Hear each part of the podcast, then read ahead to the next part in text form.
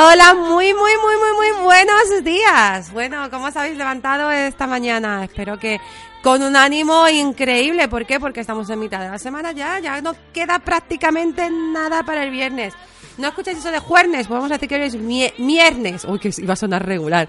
Así que esperemos que poder compartir una super mañana con vosotros, con mucha música, con actualidad, con noticias, con debates y que disfrutéis tantísimo como disfrutamos nosotros.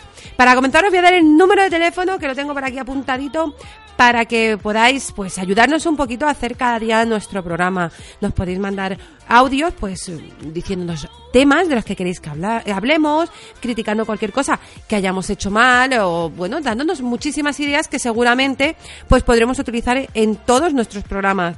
El número es 684 16 72 88 684 16 72 88 y viendo que hoy en día está así un poquito más nubladito y que ya nos están poniendo un poquito, mm, un poquito no, nos están poniendo ya de todas las luces de Navidad, solamente falta el encendido. Vamos a desearos un buenísimo día con esta canción de Bon Jovi. Ahí va la canción positiva.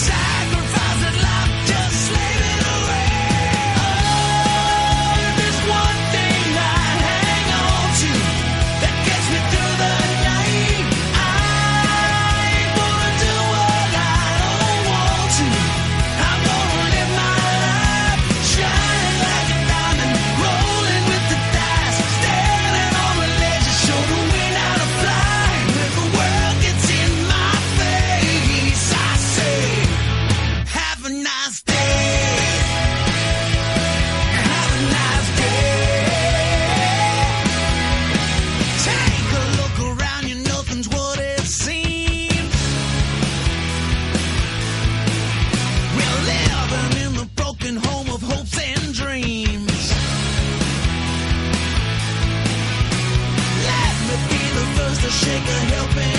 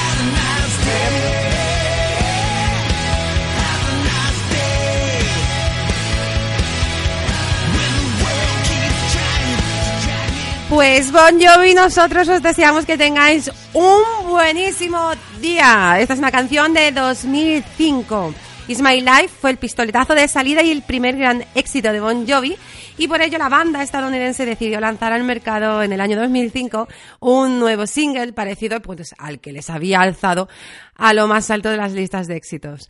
Esta canción Have a Nice Day lo volvió a hacer y Bon Jovi llegó a los número uno de las listas de éxito de casi todos los continentes. El álbum vendió más de 3 millones de discos en todo el mundo y se metió en nuestras casas para desearnos que tuviésemos pues un buen día, al igual que lo hemos hecho nosotros hoy con, con todos los que nos estáis escuchando. Con esta canción, bueno, pues os deseamos que tengáis un estupendísimo miércoles y que os quedéis por aquí porque vamos a hablar un poquito de las noticias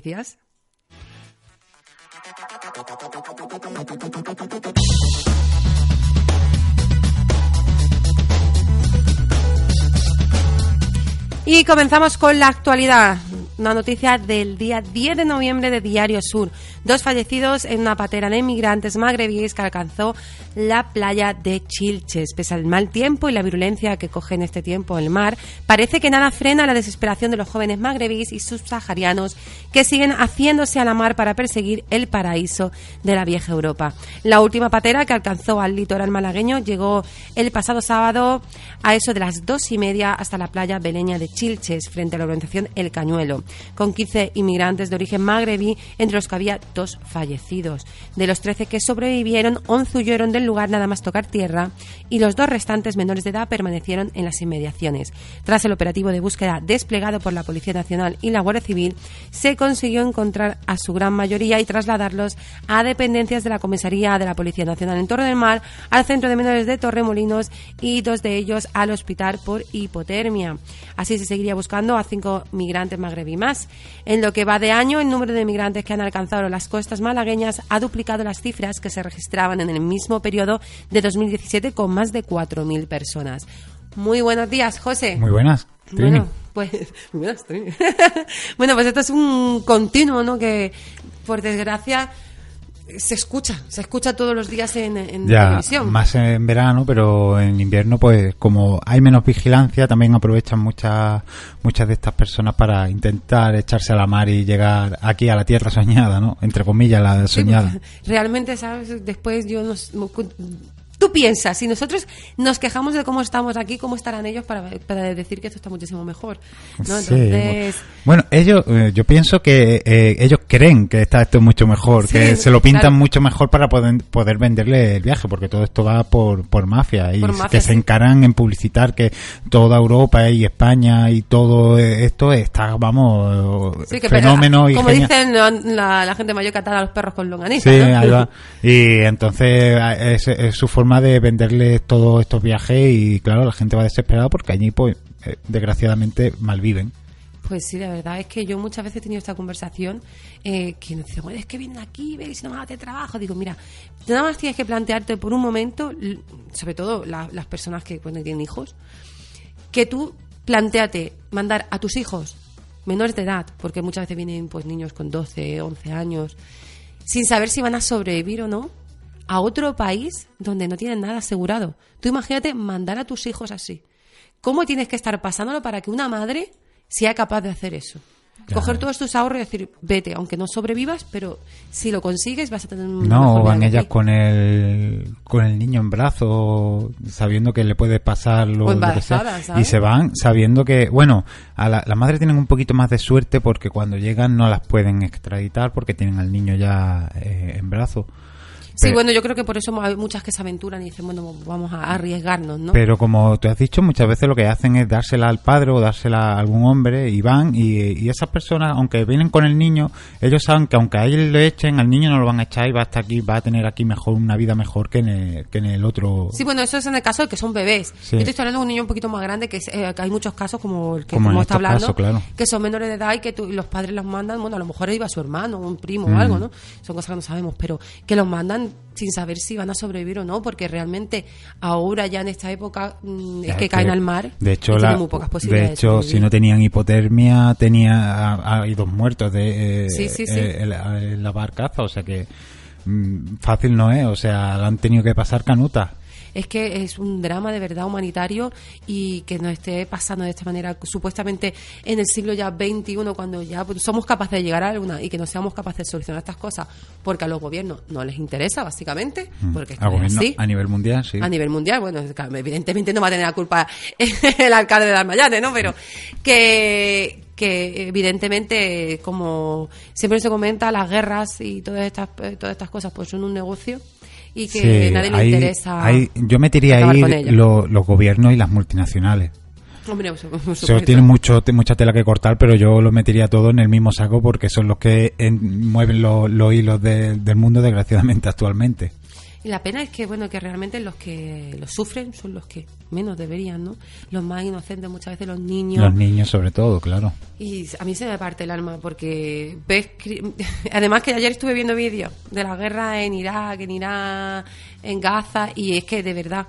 Mm, los ataques a niños con misiles, con, con armas biológicas y todo eso, y tú ves a los niños tan desprotegidos en esas zonas que han vivido toda su vida en guerra, que no se han vivido de otra manera, y, y, te planteas qué está haciendo la humanidad, ¿no? Realmente si somos humanos o qué estamos haciendo, porque muchos de nosotros, pues... Somos malos humanos. Claro, tío, es que ni siquiera, por lo menos empatizar, ¿no? Es que muchas personas prefieren mirar para otro lado. Si es cierto que te planteas, ¿qué podemos hacer? Bueno, y, y si no miramos, estamos solucionando algo, por lo menos alzar las voces, ¿no? Y decir, oye, que eso estamos, que estamos viendo lo que estáis haciendo, ¿no? Cortad un poquito, que es que no, no es normal que estéis matando y haciendo esa masacre. Y eso es lo que está sucediendo en, prácticamente, yo creo que en la mitad del mundo y después estamos los privilegiados, porque en ese momento te lo planteas, somos unos privilegiados. sí, nosotros, con lo mal que estamos, realmente somos unos privilegiados. No, no, es que nosotros realmente no estamos mal. No estamos miras para atrás. Pero digo la sensación que tiene la gente, ¿no? Que estamos muy mal, que, bueno, que realmente podríamos estar mucho mejor, que las cosas como son. Siempre hay un rango de mejora. Para adelante, un rango de mejora, pero que realmente te comparas con eh, muchos países que hay alrededor del mundo y dices, tu madre mía, qué suerte tengo y además que nos tocan de cerca, porque hace, Zapatera que ha, que ha llegado a Chilches, o sea, que, al lado. A lo que has dicho, eh, hace poco estuve en, una, en un congreso de Palestina, de gente palestina, que, que dieron un congreso para, para a ver aquí en Málaga eh, la situación que tenían allí y, enseñaron fotos y y vídeos y la verdad al transcurso del tiempo desde hace 20 años ahora y es horrible lo que lo que pasan allí como tú dices los niños en Palestina en Palestina sí, y es realmente horrible. De hecho pues, me hice amigo de, un muchacho allí que a ver si consigo que venga a la radio aunque no habla habla regular español que lo habla medio bien pero pero habla y, y, le gusta mucho hablar de estos temas y está todo muy metido en eso y que estoy intentando de que venga a ver si logramos que Sí, hacemos por lo menos pues, visible, porque mucha gente pues, puede ver en telediario, pero muchas veces manipulan la información de tal manera que no es real. Te lo juro que abrís los ojos porque yo, a mí me decía la gente, sí, porque allí las mujeres allí son muy machistas y las mujeres las tienen eh, con el burcal y tal y cual. Allí las mujeres que fueron, que fueron mujeres y hombres, Allí no iban con velo ninguno, bebían, fumaban, eh, estaban por eso se con una al Congreso. Con, no, hombre, con unas ganas de, fiesta increíble y diciendo que allí eh, estaban intentando vivir y que incluso los países árabes de alrededor los tenían, eh, los, los tenían, no sé cómo decirlo. Mm, eh, vamos, vamos, José, que te arráncate, arráncate, que después soy yo la que me pone las ramas. No los apoyaban, ¿sabes? O sea, que no los apoyaban ni de, de ninguna manera, siendo más o menos pueblos similares con eso podemos hablar, tener un debate para, creo, siete semanas. Para todas esas partes, todo ese tipo de cultura y, bueno, y sobre todo me lo vas a decir a mí que soy mujer, que voy a pensar yo. Así que, bueno, si quieren, nos planteamos un debate sobre eso que tenemos para hablar horas. Sobre, sobre el machismo, los machismos, los, este tipo de religiones y todas esas cosas. Bueno, vamos a seguir con las noticias. Eh, ¿Qué tenemos? El litoral suma siete distinciones de ecoplayas al incorporar la franja de Valleniza. Estas noticias de Diario Sur del 12 de noviembre de 2018. Las playas de Vélez Málaga siguen sumando distintivos de calidad en sus 22 kilómetros. El último tramo que ha obtenido una certificación es la zona de Valleniza, al obtener una bandera Ecoplayas, con lo que ya son siete los arenales de la capital de la Sarquía que cuentan con este reconocimiento internacional. Se trata de la primera distinción que consigue en su historia esta parte del litoral beleño, según destacó pues, el edil del área Jesús Pérez Atencia. El galardón fue entregado en el Congreso Internacional Ecoplayas 2018, celebrado la pasada semana en Alcudia, Mallorca, convirtiéndose en, el trigésimo, en la trigésimo segunda certificación que en este año tiene el municipio asárquico. El distintivo de Ecoplayas persigue distinguir la calidad de las playas desde el punto de vista medioambiental, turístico y de sostenibilidad, con el objetivo de difundir sus esfuerzos, innovaciones y logros en estos ámbitos. Bueno, pues ya tenemos más playa para verano ya, eh, bueno, contando con que estamos masificados. Yo no sé qué cumple. bueno, yo estuve este verano en la playa de Valleniza. Yo no sé cómo dan las certificaciones esta, pero madre mía, ¿eh? No, pues posiblemente sea ahora que va menos gente a la playa. ¿no? Ah, ya han ido ahora y está más limpio. Ahora está todo más limpio. Pues el otro día llamó a una mujer que tenía toda la razón del mundo aquí eh, a la radio, no para no por nuestro programa, pero sí estábamos hablando de el dinero que se estaban gastando en el municipio y todas esas cosas y estaba diciendo que se estaban arreglando ahora las playas demasiado para que estamos en invierno, que ahora vienen los temporales, ahora vienen todas las cosas, y hay un millón de cosas que hacer en el resto del municipio, que está bien que se haga en verano, pero que en invierno pues eh, se contenga un poco el gasto ese, que tampoco va a ir mucha gente a la playa, tampoco van a ir tanta gente a la playa, y que se gaste pues en otras cosas que hace falta en el, municipio. Bueno, después muchos nos quejamos, bueno, no, me meto bien, no me voy a meter el saco, yo no soy muy de playa, pero hay gente que se, que se queja mucho de que yo esta zona de aquí nada más que turismo de playa, paseo pipa, playa, paseo pipa, pero realmente es que además de que hay sitios que prácticamente de punta a punta el pueblo es playa. Es playa, que, es, que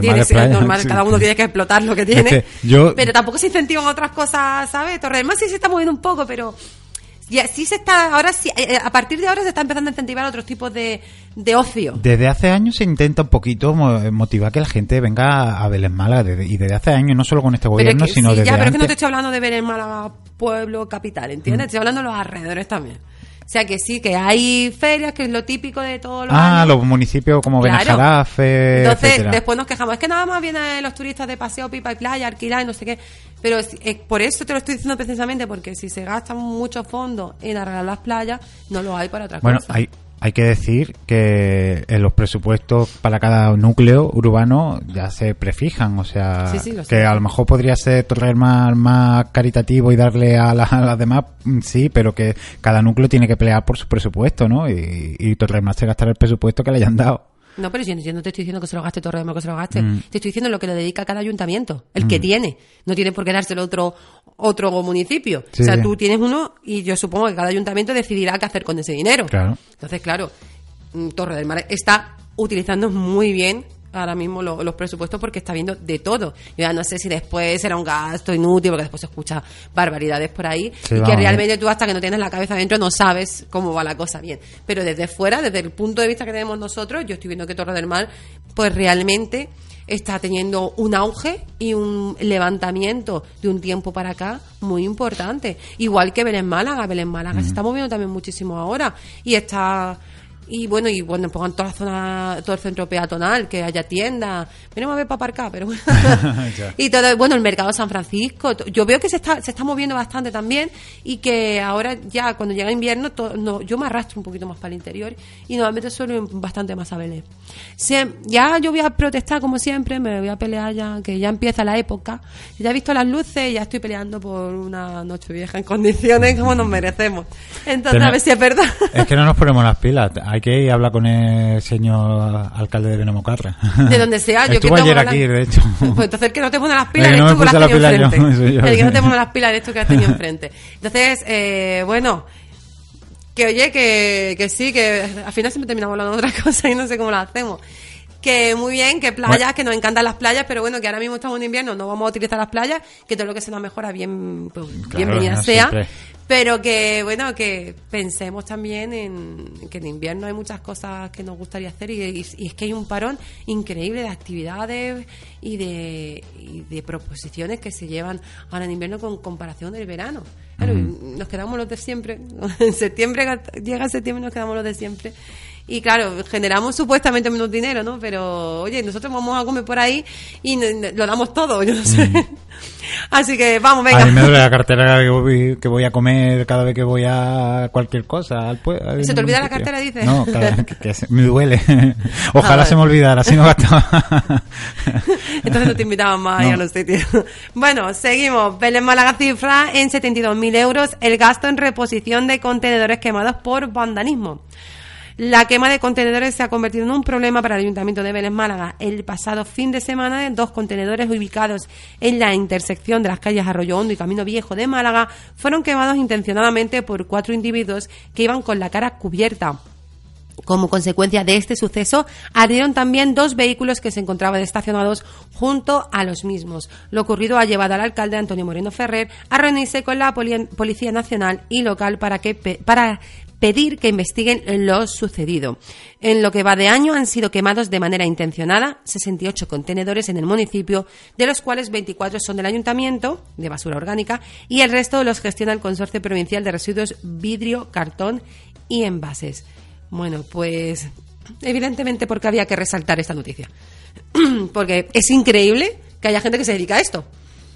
Sí, y además van organizados porque van hasta con la cara tapada. Yo creo que aquí en el municipio de Málaga, por lo que tengo entendido de siempre, el vandalismo y, y, el destrozo del mobiliario público, ya se vio con las bicicletas de... Hombre, sí, vamos, energúmenos hay en todos lados, mm. pero no es que aquí tampoco sea unos salvajes. Yo supongo que cosas de estas. Yo no los veo por la calle, yo te lo, te lo, soy sincero. Yo Esto pasará en todos sitios, supongo, ¿no? Lo que pasa es que es llamativo que haya un grupo de personas que se dediquen a hacer esto intencionadamente, porque no creo que sean grupos divididos. Además, es que si escuchas las cifras, 72.000 euros. Vamos a ver, que es que un contenedor, un contenedor de los del ayuntamiento cuestan 800, 800 euros. no veas. Es que parece que están chapados en oro, ¿eh? y los del consorcio cuestan 1.200 euros. O sea que viene el gracioso turno, quema un contenedor pensando, yo qué sé, lo que le pensará el bufío que le habrá pegado en la cabeza, y se está cargando 1.200 euros del dinero de todos, pavilado, del dinero de todos. Yo pienso que esta gente que hace esto son personas que no tienen ni, no tienen ni oficio ni beneficio. porque si tú estás trabajando y tú estás dando una parte de tu sueldo al Estado para todas estas cosas. Lo, primero que si estás trabajando no estás pensando en estas cosas. Bueno, pero vamos a darle, vamos, vamos a... Entonces, por eso digo que, que si tú estás trabajando y parte, parte de tu dinero, de tu esfuerzo se esté yendo para pagar estas cosas, dudo que después te vayas a hacer estas barbaridades. O sea, que estas personas tienen que ser las que viven por oficio, sin oficio ni beneficio, ¿sabes? Porque no, no es ni, ni medio normal. Así que, mm, vamos a ver, nos estamos quejando de que no hay dinero para muchas cosas y nos tenemos que gastar 72.000 euros en la reposición de contenedores porque a un grupo de personas, por decir de alguna manera, le, le interesa, bueno, o les ha dado por quemar contenedores, hombre, si algunos no estáis escuchando, sabéis que son 800 euros un contenedor y 1.200 los, los otros del consorcio. Que esta José que está cogiendo una llamada, está hablando de fondo y me está entreteniendo, me está ahí me está desconcentrando. El caso es que, bueno, eh, 44 están pagados del consorcio, imaginados 52.800 euros y 24 eh, del ayuntamiento, 800. Con ese dinero se podían haber hecho cosas muchísimo más interesantes. Así que, si alguno se os ha ocurrido esto, si sabéis, y sobre todo, si lo veis, denunciad denunciad porque no es pues normal. Claro, es que eso, pero es que eso es, vamos, básico. Que veas a unas personas que están quemando unos contenedores que encima vas a tener que pagar tú y no llames a la policía, es que, vamos. No, pero muchas veces la gente quieras que no, las personas que hacen esto son personas violentas. Y yo entiendo que si lo veo Pero bueno, una persona mayor, le dé miedo después a represalia. A represalia. Pero tú represalia. no van a saber que eres tú. Bueno, pero tú, pero imagínate que tú vas a, tirar la basura, te encuentras a un, un personaje de estos. En la calle yo no digo, en la calle mejor dejarlo porque es que meterse en esas cosas. Te vas y llamas por teléfono a la policía y y ya está, y que los vengan los que tengan. Eso, es otro tema. También habría que aumentar eh, la plantilla de, la policía porque... Pero es que, bueno, yo llego a un punto que me parece increíble porque hay un cruce que es peligroso, ¿no? Es que tendría que haber más policía. Es que después los niños hacen tal cosa, no es que tiene que haber policía. No, bueno, Hombre, es que tenemos que partir de que tenemos que tener ser cívicos y que no nos hace falta un policía en el cogote todo el día para comportarnos bien. Que somos personas humanas que vivimos en democracia, que vivimos en una sociedad, por favor. No nos hace falta un policía que nos esté tirando de la oreja. Sí hay que, hay que tener más policía para otras cosas. Pero tú imagínate un policía al lado de cada contenedor. Que Hombre, no, no pero... Lo que no tiene que haber son personas que hagan estas cosas, estas barbaridades. Y si lo veis, pues denunciarlo, porque ese dinero se podía haber utilizado para cosas muchísimo más rentables y más importantes. No para echar. Ah, bueno, y es que yo esto lo tenía en mente. Y esos pobres coches que había alrededor. Oye, es verdad que dos coches salieron ardiendo. Y eso no se lo cubre el seguro, lo peor de todo. ¿Eso no se lo cubre el seguro? Creo que no. Bueno, y además, que yo te digo una cosa: el seguro te da un tanto por ciento. si tú tienes tu coche nuevo aparcado al lado de eso y te da porque además creo lo ya no por el por la quema de los contenedores lo, lo estuve meditando por las inundaciones que creo que le daban 6.000 euros por coche siniestrado. ¿sabes? cuando estos que se llevó la riada en todos sitios y, y, yo estuve mirando con mi coche nuevo ¿sabes? y fue como tío tú tienes tu coche nuevo te dan 6.000 euros pero es que le has perdido un dineral. Le has perdido un dineral sí. Porque tu coche es nuevo. O sea, imagínate el que tenga que estar pagando letras del coche nuevo que a lo mejor lo se acaba de comprar y te dan 6.000 euros. Y por algo no tienes tú la culpa, que si dices, bueno, es que soy yo porque soy un cafre, pero no, es que no ha tenido la culpa. Pues una catástrofe natural. Estoy hablando de una riada, ¿vale? Que bueno, eso es mala suerte, has perdido un montonazo de dinero y ahí sí te lo dan porque es una catástrofe natural. Yo ya no sé si ah, por estar al lado de un contenedor que han quemado te dan el dinero, pero es que el máximo que te dan son, estuve mirando, son euros, 6.000 euros aproximadamente. Y si lo tienes a todo riesgo. O sea, que encima imagínate, porque la riada, bueno, ahí hay que contar que hay daños personales, que hay sitios que había fallecido, tampoco vas a estar poniendo el grito del cielo por tu coche, que evidentemente a cada uno le duele lo suyo, ¿no? Pero que sea porque mm, unos mm, energúmenos se pongan a quemar contenedores y mm. quemen tu coche que estaba al lado de un contenedor, ¿vale? Y después a ti te hagan la puñetera gracia hecha, porque tú vayas y te digan, no, es que esto no te lo cubre el seguro. Sí, sí es que, bueno, tú lo encuentras, yo creo que en ese momento yo encuentro a alguien haciendo eso y lleva mi coche por delante y me entra una mala A ver si, si los cogieran.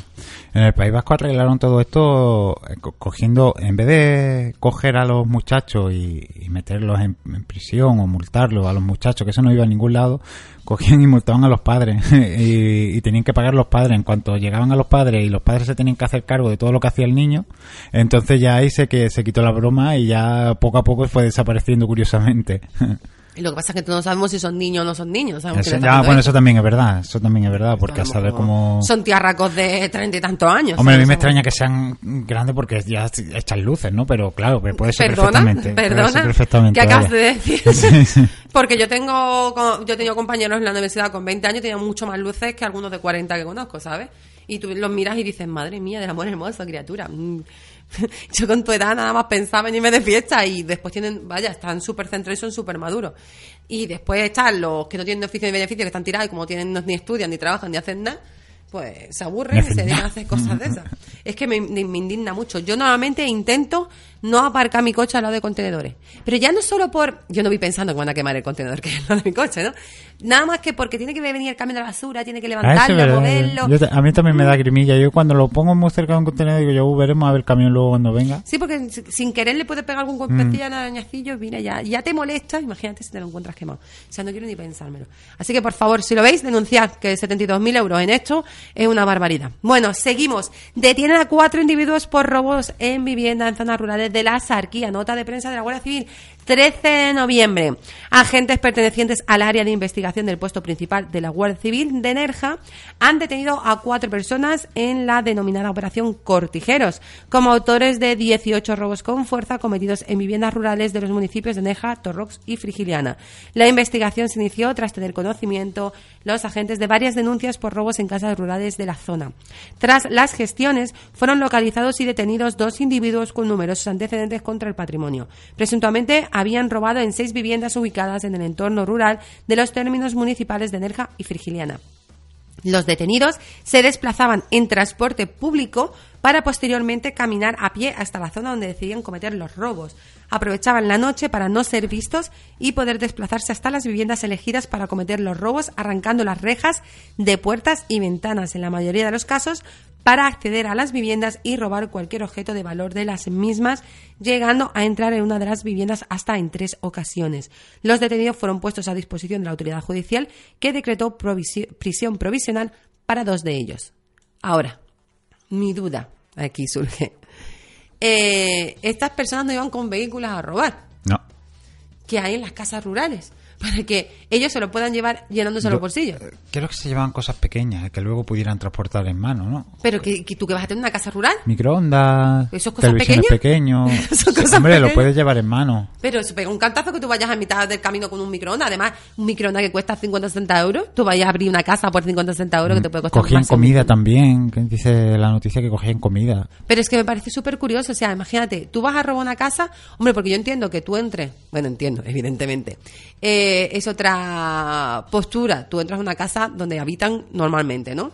Y, eh, y es más lógico que tú entres ahí a robar y vayas andando porque te puedes encontrar relojes, pulseras, móviles, portátiles, cosas de valor, de pequeño tamaño. Pero es que una casa rural, yo tengo una casa rural un montón de años y es que hay que vas a tener de valor. Ahí no te dejas el portátil. Ni te dejas, si tienes una tele, no tienes una tele buena.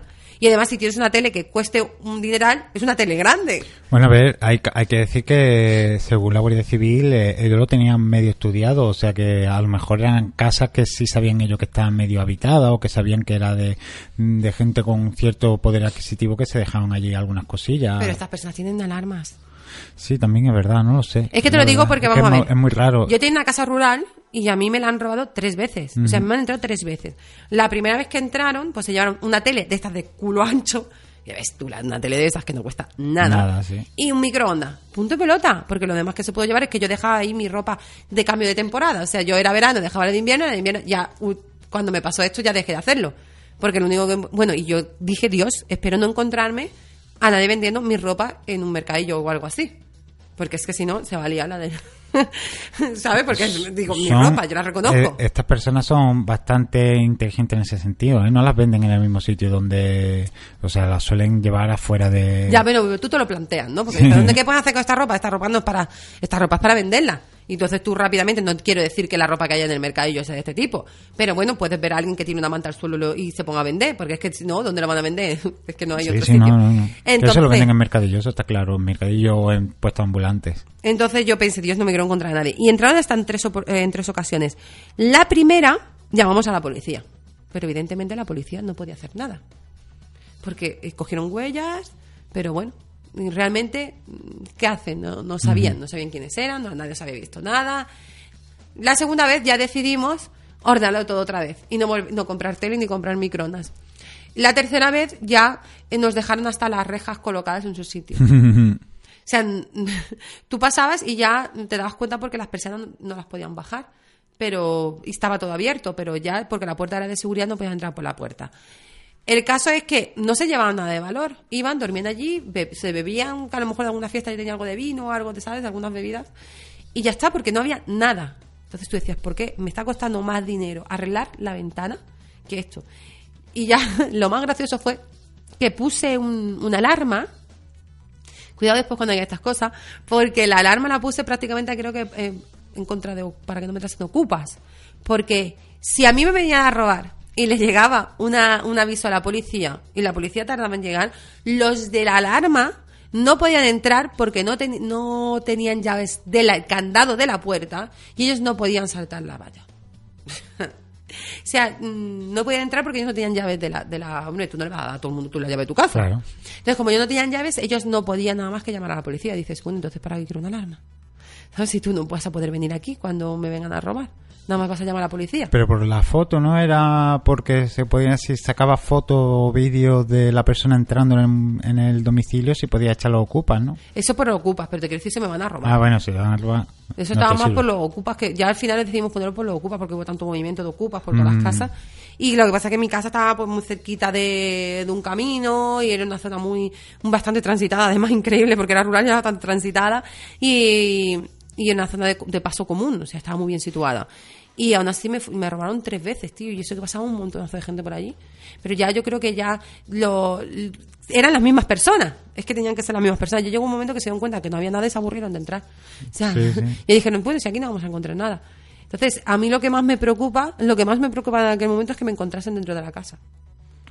Pero ellos se, vigilan que sean casas que estén vacías y que no haya mucho movimiento. Pues yo te digo que me ha llamado mucho la atención que no llevasen vehículo. Porque ¿qué te llevas si no te llevas vehículo? O sea, yo sí, yo sí insto a las personas que tengan casas rurales que pongan una alarma. Una alarma porque la verdad es que te cuesta más barato a largo plazo una alarma que tener que arreglar todo el desaguisado que te montan cada vez que a la casa, que ya más que, en mi caso, más que lo que se llevaban, eran la rotura de ventanas, de azulejos, de tener que llamar a un albañil que viniese a arreglarlo y volver a poner otra vez las ventanas. Y la puerta, por favor, puerta de seguridad, aquello no tenía señales de una palanca, de haber intentado con una palanca de hierro y aquello no se podía abrir. Entonces, esto lo he sufrido yo y es una pena que, que realmente mm, en su momento te sientes desprotegido porque no pueden hacer nada. Y me alegro un montonazo que los hayan pillado. Porque es que en mi caso yo no sé si serán incluso lo mismo que hayan cambiado de zona, pero en mi caso no encontraron a nadie. Bueno, era, eh, había un menor de edad, no creo yo que, que pudiera, no creo yo que fueran los mismos, ¿no? bueno, pueden adquirir nuevos miembros a la banda. Sí, también no hay... hace falta. No hace falta que, o a lo mejor el, el, muchacho ese día iba con ellos y no ha ido ningún otro día, ¿entiendes? Sí, sí, O sea que en menor edad pueden ser 17 años y medio, o sea, a lo mejor ya empezó con 15. Así que... Incluso son 14. Por eso te digo que yo, bueno, me alegro un montón porque la inseguridad que tú tengas y, bueno, y la, impotencia de que tú tengas una casa, que no tienes por qué ser millonario para tener una casa en el campo, ¿sabes? Que a lo mejor, en el caso de mis padres, aunque se habían tirado toda la vida ahorrando para comprarse un terrenillo y en su terrenillo ellos habían construido la casa. O sea, que no hace falta ser, mm, ¿sabes?, multimillonario. Sí, pero por, lo que sea. Y pero sí, pero que, te quiero decir que muchas veces, ah, bueno, es que, bueno, sí, es que hay gente que está pasándolo mal y después hay gente que tiene dos casas, que lo he escuchado eso también, ¿eh? Y, y ellos realmente, pues, con todo el esfuerzo del mundo, yo siempre digo, si es trabajando, pues, yo no lo veo mal, ¿sabes? Es que... O si es que alguien... Bueno, y además te, digo más, es que mucha gente tiene que poner, ah, es que pues, tú eres de dinerillo, tienes dos casas. Es que mis padres no han ido nunca en la vida a ningún sitio. Todo el dinero lo han ahorrado, o sea, ni cine, ni fiestas, ni a comer. Todo el dinero lo ahorraban porque te querían su casita para cuando fuesen mayores. y que venga alguien y te robe, o que venga alguien y se te meta. Claro. Es que es increíble, vaya. Por eso yo hay muchas cosas de la ley que es que todavía no las entiendo ni las quiero entender, ¿sabes? Porque me, me enervo. Por decirlo de alguna manera, me encanta esta palabra, me enerva. La he sacado hoy, me gusta. Bueno, vamos a dejar... A partir de ahora, me enerva. Me enervo mucho. yo no sé ni siquiera si está bien dicho, fíjate lo que te digo. Bueno, pues vamos a dejar la actualidad y vamos a ver también algo que nos interesa mucho y es saber qué tiempo vamos a tener para este fin de semana.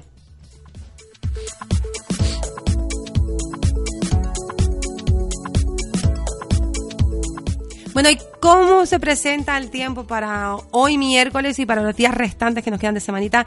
Ya que vamos pillando el camino al invierno, vamos pillando un caminillo ahí a la Navidad, que realmente el invierno lo vi el otro día, creo que entre el 21 y el 22 de diciembre. O sea, ya casi cuando estamos con los polvorones. Bueno, ya habrá gente que estará con los polvorones, porque yo tengo amigas que empiezan el 1 de diciembre y están ya liados con la, con todo lo, la parafernaria navideña con todas las cositas. Así, se quedan luego de Navidad diciendo, ¿es gorda o por qué? empiezan ya con los turrones el 1 de diciembre. Bueno, el caso es que vamos camino ya al invierno y se nota, se nota, ya se lleva notando tiempecillo que hemos hecho un cambio brusco aquí importante. ¿Cuáles son las temperaturas que tenemos para hoy? Una mínima de 12 y una máxima de 23, que habrá quien se eche la mano a la cabeza y dice, invierno con 23 grados. Oye, pues yo paso frío, ¿qué les vamos a hacer? Estamos diciendo que son máximas al sol.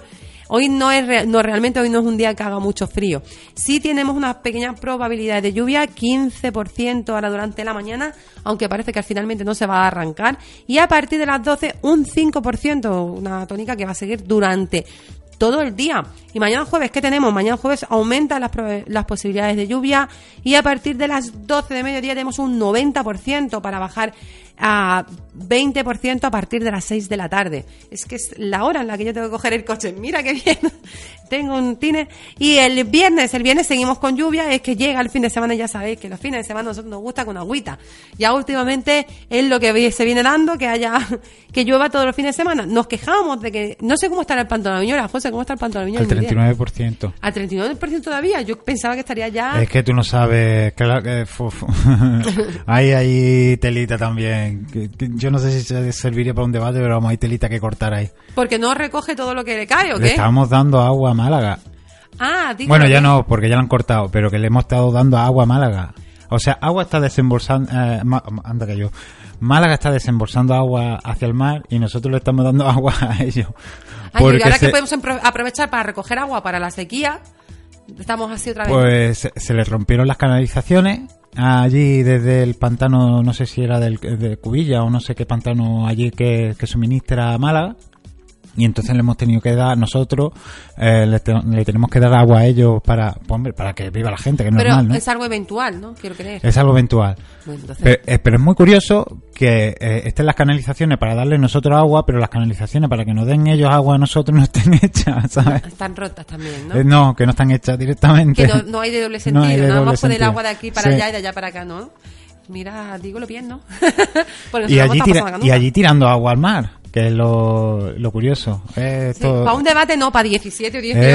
Es, fenómeno lo que pasa. Y nosotros con esta agüita tan buena, ¿eh? que está ya la gente aquí en Vélez hasta las narices de quitar el cal de los grifos. Sí. Y de lo bueno. Efectivamente. Es que no, parece ir para una pila de debate. es todo, hay una montaña, se va, es que cada vez te enteras de más cosas y es que te, te vuelves loco. Por eso dicen que la ignorancia da la felicidad. Sí, efectivamente. porque tú estás en tu casa y no sabes qué pasa en estas cosas y tú estás súper feliz. Estás súper feliz. Y de esto te vas cada vez, te vas enervando más, te vas mm, cabreando más. Ahí, enervando. Te, vas, te vas cabreando más porque te parece increíble. Hombre, pues ya, precisamente he preguntado por lo mismo, porque digo, bueno, si es que no para de llover, oye, son gotillas, pero quieras que no, eh, la tierra ya va absorbiendo agua y así cuando llueve, ya no, mm. ¿sabes? Desprende un poquito más y se van llenando los, los, riachuelos y va cayendo todo y va llenando los arroyos, que no me salía la palabra.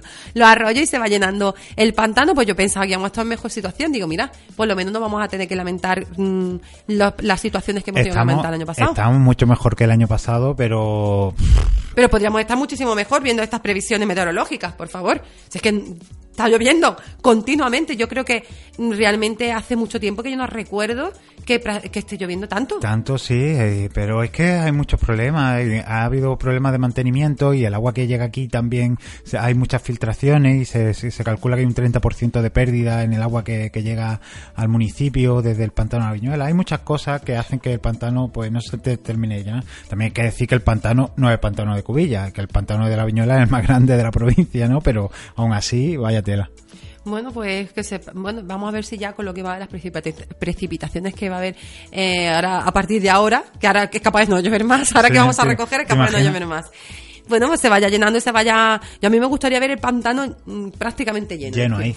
venga, que el día que se llene, vamos a hacer una fiesta allí. Ostras, sí, de verdad, como se llene, vamos a ir a hacer una fiesta. Porque es que hay, viendo las inundaciones que hay en todos sitios y que después estamos pasando sequía, me parece increíble.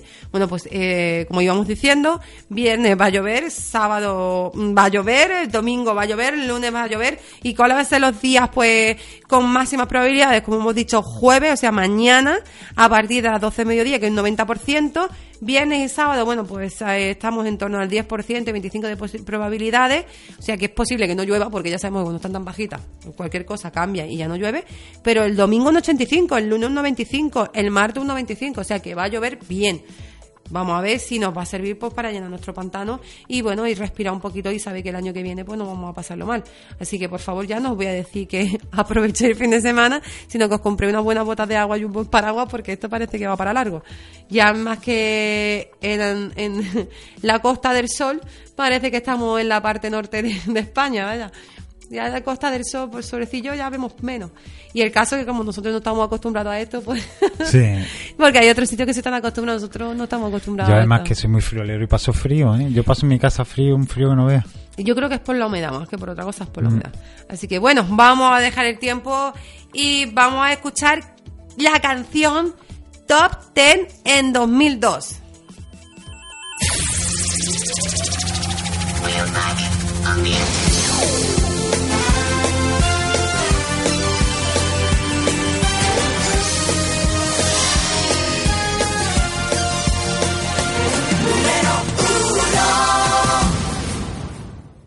¿Y qué canción se nos colaba en todas las casas, radios, discotecas? Increíble porque no, no es muy bailable, ¿no? Es muy bonita, pero no muy bailable y es cierto que las ponían hasta las discotecas. Durante el año 2002, bueno, un estupendísimo que ahora vamos a hablar de él, que tama con Miénteme.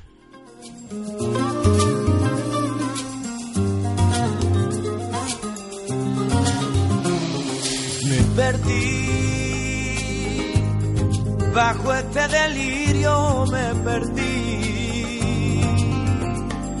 y busqué un Dios para creer en ti. Viviré, si este es mi destino, viviré, porque a tu mentira ya me acostumbré mientras me robas el alma. Mientes como nadie, cuando me dices te quiero, mientes con ternura, qué locura y qué deseo, mientes como nadie. No hay nada que olvidar, ni amor que conservar, tu amor es un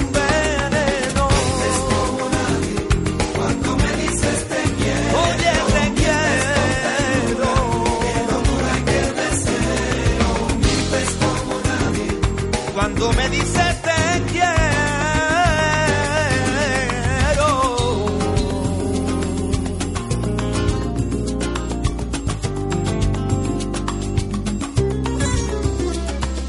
Jugaré a este juego al que todo aposté. Me da igual mi condena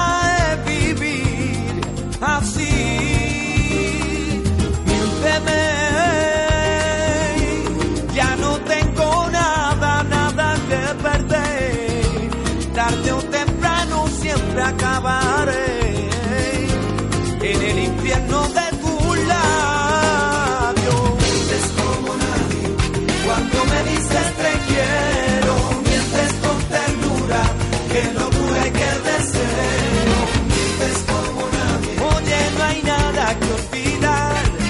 mi amor que conservar.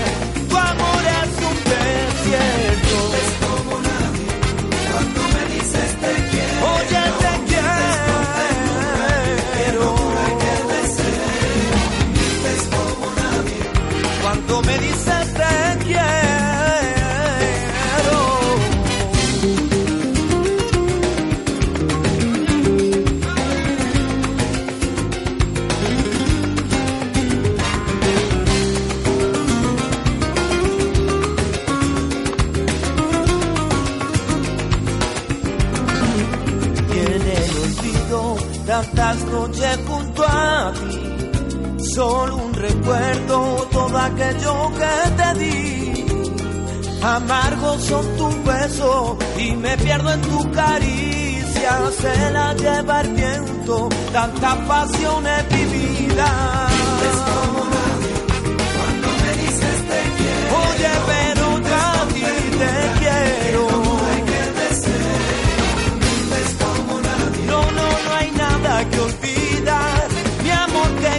Que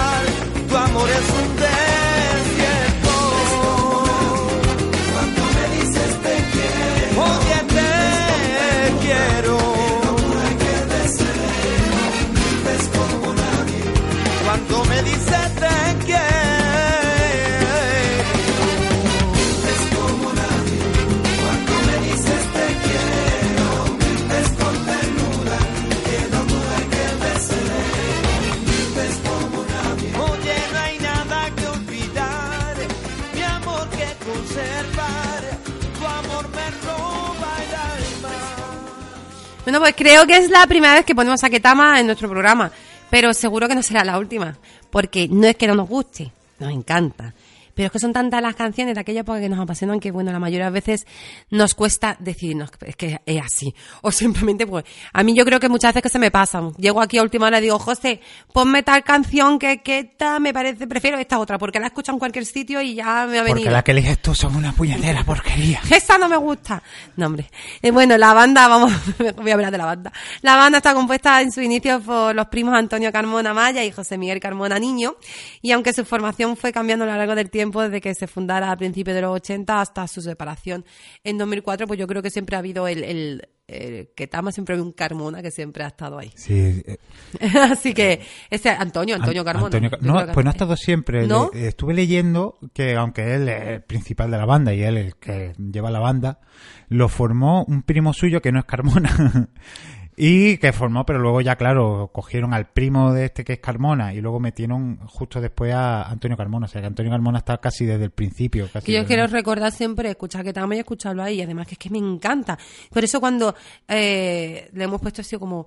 Madre mía, es verdad. Yo creo que en ninguno, lo he estado, además que lo estuve estar revisando, yo creo que en ningún programa habíamos puesto a Ketama y tiene unas canciones tan bonitas que es que esto hay que arreglarlo. Bueno, además, que ya sé cuál va a ser la canción positiva de la semana que No estamos locos.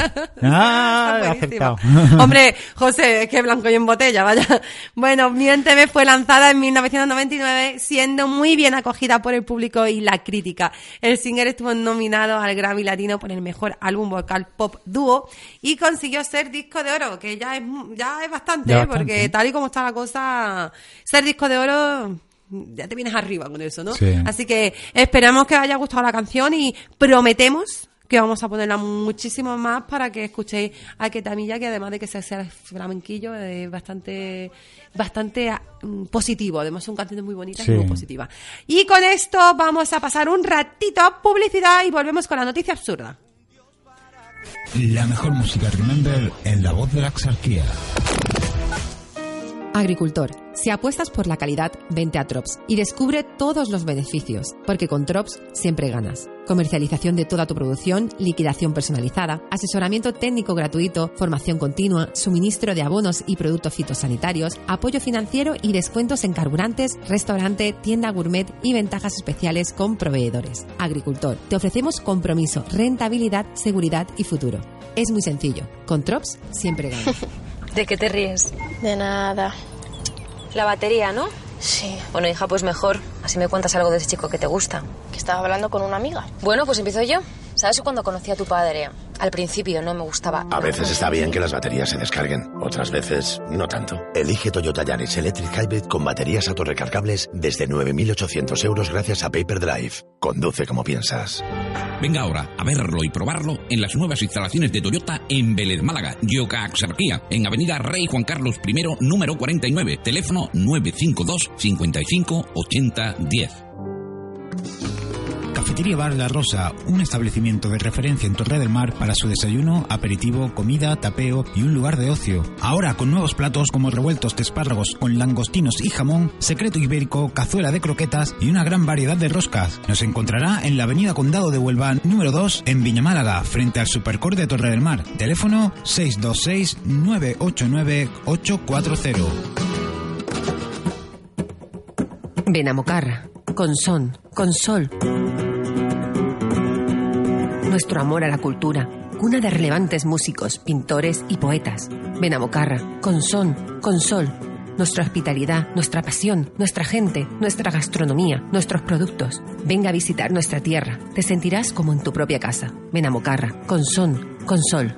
Esta es una información del excelentísimo Ayuntamiento de Benamocarra. Gabinete Axarquía, Topografía, Catastro y Propiedad. Le realiza mediciones de fincas, deslindes, gestión del catastro, tasación de fincas, replanteo de obras y peritaje judicial. En Gabinete Axarquía, Topografía, Catastro y Propiedad le procuramos toda la documentación necesaria para tener sus propiedades en condiciones legales y con arreglo a la ley vigente. Todos nuestros trabajos están garantizados y visados por el Colegio de Ingenieros ingenieros técnicos topógrafos. Gabinete Axarquía, Topografía, Catastro y Propiedad. Dirigido por Javier Herreros, ingeniero técnico en topografía. Visítenos en nuestras oficinas en Avenida de Pablo Iglesias, número 5, junto al restaurante Limonar 9, en Vélez, Málaga. Y para mayor comodidad, llame al 627-944-467. 627-944-467. Escuchas la voz de la sequía en el 99.2 de la FM.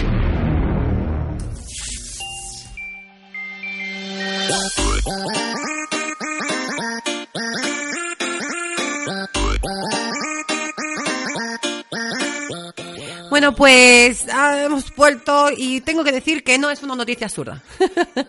es una noticia curiosa. Porque yo para traer una noticia absurda tiene que ser una en la que me ría, que yo la lea y diga, tiene gracia. Puedo comentarlo, puedo reírme. Y realmente últimamente me cuesta más reírme que antes. Entonces... ¿Pero porque no hay noticias que te hagan reír o porque tú no tienes el cuerpo no para lo sé, no lo sé. Si será mi humor o será que es que ya tengo todas las que me hacían reír ya las he puesto. Yo soy de humor difícil, ¿sabes? Yo soy de humor satírico y muchas veces me río y digo, ostras, pero igual no lo siento bien a la gente. Entonces mejor, mejor me callo. Entonces, bueno, vi algo que me pareció bastante curioso y que, bueno, pues esta semana va a ser la noticia curiosa. Y ya está. es lo que hay, porque es la que traigo, así que... Y aguantáis. Además, es una noticia del Confidencial, del 16 de septiembre de este año, estima, súper actual. Y a las mujeres, oye, que os llama la atención, es súper curiosa. ¿Cuál es la palabra más utilizada del mundo? Ah, ¿Del mundo? Sí, José, piensa un poquito. Tic tac, tic tac. ¿Cuál puede ser la palabra, la palabra utilizada en el mundo? Tiene que ser anglosajona, imagino yo. Eh, Tienes que pensar en algo que puede decirse en cualquier parte del planeta, independientemente del idioma que se hable. O sea, tú lo puedes decir en cualquier lado, en cualquier, en cualquier parte del mundo, que la gente lo entiende. Es que es muy curioso, es una palabra. Una palabra, pues no, no lo sé, la verdad no lo sé. Algo que ok. Ok, es verdad. Ok, lo que lo puede decir en cualquier sitio. realmente, sí. Lo puede decir en cualquier sitio y todo el mundo te entiende. Además, es que mm, se habla, está presente en más de 600 lenguas y se usa una vez por segundo. O sea, imagínate una vez por segundo y todo el mundo ahora mismo, todo el mundo está ok, ok, ok, ok, y con sus variaciones oki. sí, así que es una abreviatura que es sin fronteras, que incluso ha sido utilizado en la Luna. O sea, imagínate que es que en la Luna ha sido utilizada. Cuando en 1969 Buzz Aldrin y Neil Armstrong confirmaron a Houston que el módulo H del Apolo 11 había llegado. Sí, de hecho. y tiene así, además que tiene hasta el, símbolo. ¿eh? Así que es curiosísimo, porque yo no me había nunca planteado. Y ahora tú te sí, lo usamos mucho, es verdad. ¿De dónde sale esta palabra? Mm, mm, porque mucha gente ha hablado de, dónde sale esta palabra. Bueno, esta abreviatura significa que está todo en orden, ¿no? Ok. Y ha olvidado hasta nuestros días hasta que Martin Van Buren, es que ahora voy a decir por qué esta palabra es tan famosa, era un presidente en busca de la reelección en 1840, o sea que la palabra existía. La reelección era presidente. Entonces, este hombre ya existía la palabra. Es que entendió religión y yo en busca, en busca de la religión. y las cruzadas por el mundo. Entonces, este hombre iba, iba, quería ser reelegido presidente y ya existía la palabra, entonces la usó como estrategia de su campaña porque realmente a él lo apodaban Old Kinderhood. O sea, ok. Entonces él utilizó la palabra y para hacer un jueguecillo de palabras, pues eh, utilizó la expresión ok en su eslogan. Claro, hizo una campaña de doble con doble sentido ahí a, todo trapo y consiguió pues alzar más esta, esta, este ok y que muchísima más gente lo escuchase y lo utilizase. Entonces, gracias a él, pues eh, es mucho más conocida, ya existía pero mucho más conocida. A él no le sirvió mucho porque no fue reelegido, o sea, de ok, no, el más bien cao pero lo que nunca pensó... ¿Patentó la palabra? Sí, pues prácticamente, yo no sé si la, registró. Lo que nunca pensó es que, bueno, pues se convertiría en el principal promotor de una expresión que con el tiempo llegaría a convertirse en el americanismo más extendido del mundo. Así que cuando digáis ok, que sepáis que es gracias al eslogan del Old Kinderhood. ya se me ha olvidado. Old, de viejo, Kinderhood. O sea, ok, Así que debemos, bueno, esta expresión que sí es cierto que vayas a donde vayas, dices ok y te entienden. Porque, o cao, en verdad podemos también utilizar lo de cao, porque cao, también lo utiliza, es lo, el contrario. Así que, como curiosidad, está bien. No nos hemos reído tanto, pero lo siento, esta semana no había para reírse mucho. Así que, vamos a pasar, ¿ok? okay, a, a nuestra agenda.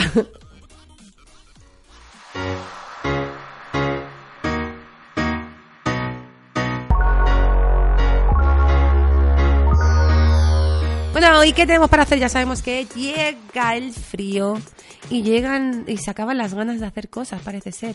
Es como que la agenda se reduce, se vuelve chiquitita. Hay cosas que con el frío se encogen, pues la agenda es una de ellas. Es verdad que hay poquitas cosas esta semana. Pero bueno, siempre algo hay. Y si no, pues no lo inventamos. Y eso hacemos nosotros los eventos. sí, por nosotros a mí me encantaría realmente dedicarme a, organizar eventos. Es, es, el sueño de mi vida. O sea que yo creo que estaría todo de fiesta. Me paso el día. Así que vamos a ver. ¿Qué tenemos para el miércoles 14 de noviembre? sé, para hoy. El Teatro El Gran Son y es Bezmiliana. En... sí, no, yo me estoy dando cuenta que lo estaba diciendo mal y digo, sí, sí, es que esto lo he dicho 10.000 veces. Bezmiliana en Málaga, 14 de noviembre a las 7 de la tarde. Ganadora de cuatro premios. El octavo Festival de Teatro Infantil y Juvenil de Málaga en el Teatro Alameda. Eh, Auditorio Edgar Neville, calle Pacífico. Actuación a beneficio de la Asociación Down Málaga. Bueno, donde se puede, es un donativo de 10 euros y la reserva se puede eh, realizar en una serie de teléfonos que se os metí en la página, pues lo vais a encontrar fácilmente en downmálaga.com. Eh, pregunto, ¿esto en el Teatro Alameda? ¿Normal en el Teatro Alameda toda la vida de Dios? Eh, creo que es... Eh, Hay que poner Juvenil de, ah, el Juvenil de Málaga, Teatro Alameda, pero es en el auditorio, es que el Teatro Alameda está cerrado. Sí, no, pero en la calle Pacífico yo tengo la impresión de que es donde está la Diputación, allí el teatro que tienen allí, que, ah, lo harán allí, porque la, Avenida Pacífico es donde está la Diputación y no hay allí otra cosa que yo sepa que... O sea, la de Diputación te lo conoce bien, pero el teatro no. No, porque tienen allí un auditorio que lo tienen como teatro. Ah, digo, mira. Qué bien, nosotros también tenemos aquí un teatro. Tenemos uno. Enorme. tenemos uno. bueno. Un teatro chiquitín. Que vamos a tener dos, pero ya no sé cómo va la cosa, así que. Pues, bueno, seguimos. Quedemos para el tenemos. tenemos, teatros ya no tantos. Bueno, el viernes 16 de noviembre, Festival de Música Cueva del Tesoro en el Rincón de la Victoria. Ahí voy. Sinoidal Ensemble. Cuarteto de saxofones el viernes 16 a las 8 de la tarde. Hay que decir que nuestro compañero José se ha dedicado a tocar. ¿Qué tocas ahora, José? Además de la guitarra. ¿Cómo se llama eso que tocaste? El, la, marimba. ¿Cómo marimba? Marimba. ¿No tienes otra actuación? Eh, yo, promocionate. En breve, pues no, no sé, yo, yo voy donde me paguen, la verdad. Va marimbrando por ahí. Pues nada, no, que como... Eh, bueno, sí, eh, los muchachos con los que estoy eh, estaban pidiendo, ahora que me, ahora que me lo has dicho, estaban pidiendo, bueno, estaban haciendo el papeleo para poder tocar en el centro de Málaga en Navidades, pero yo no creo yo que... ¿En la calle? No, no estoy seguro yo, sí. ¿En la calle? O sea, pues, como en la calle que pone... ¿Como los que tocan allí? Ah, vale. Como los que tocan en el metro, ¿no? O sea, que no van a... Sí, bueno, eh, eh, realmente los que tocan en el metro allí en Nueva York, que son famosos y todo no, eso. No, no hace falta ir a Nueva eh, York, Madrid también. A Madrid. pues no lo sé cómo lo harán en Madrid, pero hay que pedir unos Sí, ahora sí, antes no, antes no hacía falta pedir permiso. Pues entonces sí, es como los que tocan el metro. Bueno, eh, ¿qué más tenemos? El viernes, este viernes 16 de noviembre, el segundo festival de cajón flamenco terror, es que como estoy escuchando instrumentos así más menos usuales, hombre, lo de cajón flamenco vale, pero el de saxofón, la verdad es que no suelo escuchar muchos saxofonistas por ahí normalmente, pero bueno, tenemos cajón flamenco también. Tendrá lugar los días 16 y 17 de noviembre en el Teatro Villa de Torros.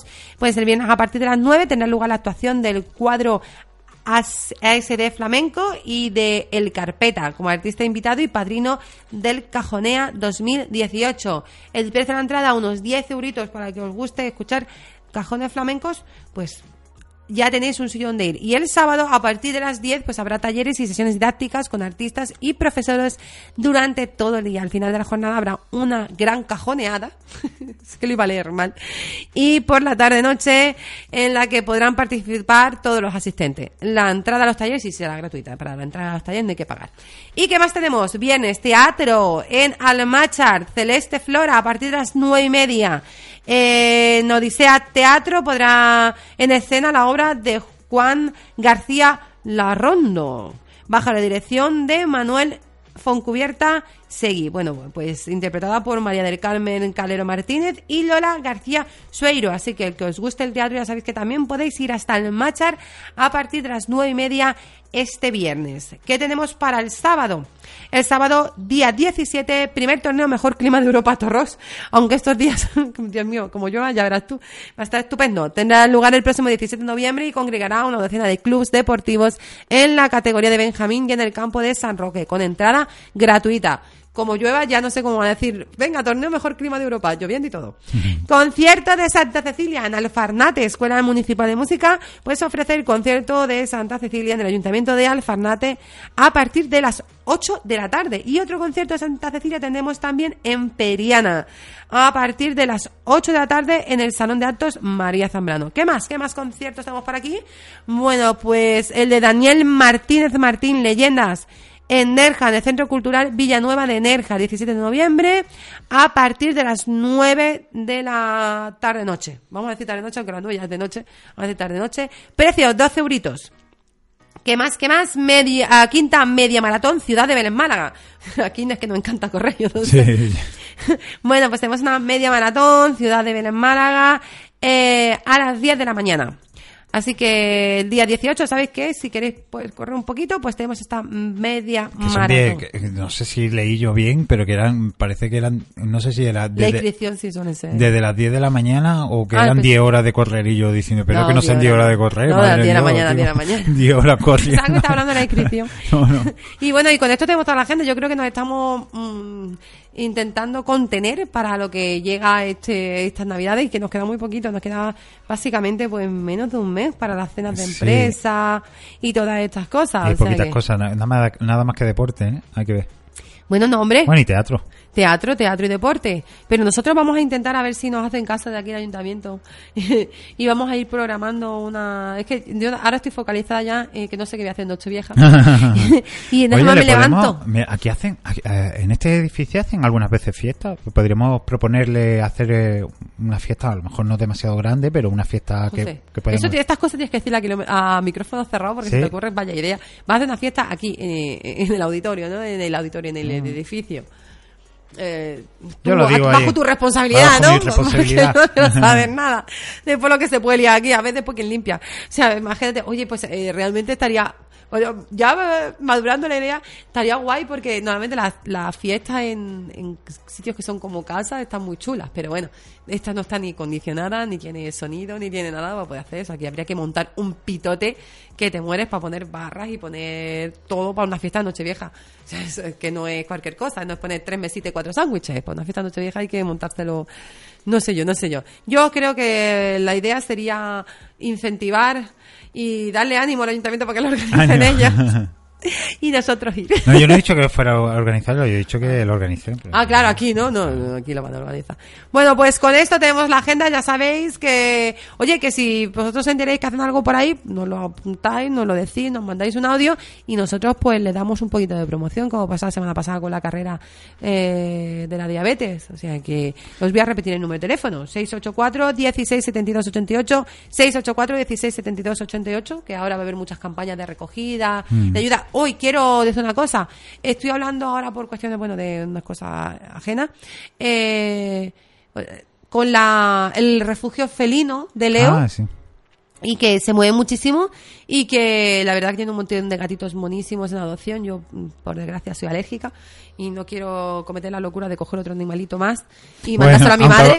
Una vez se te va la pincilla, pero Y después con el tiempo recapacito y digo, no puedo porque soy alérgica a prácticamente todo bicho viviente que tenga pelo. Yo cuando te escucho, eh, voy a coger un perrito y yo, otro perrito que se va a llevar tu Perdona, parece que es que mi madre tiene 16 perritos. No, yo quería, coger, quería coger un perrito y pero después pensé, dije, si es que no le puedo dar la vida que él se merece.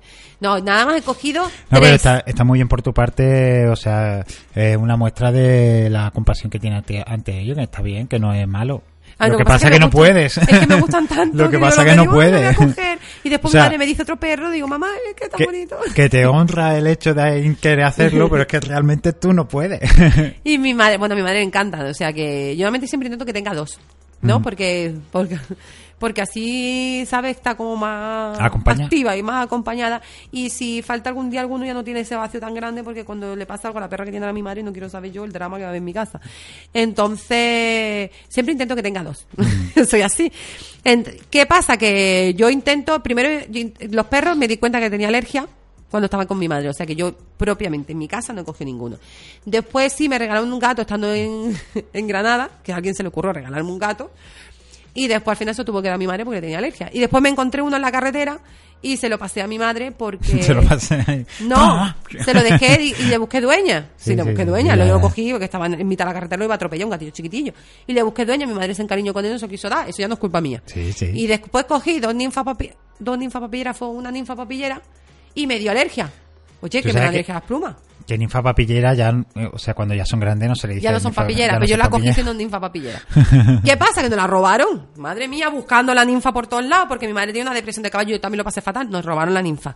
Me fui hasta Málaga pensando que era mi ninfa.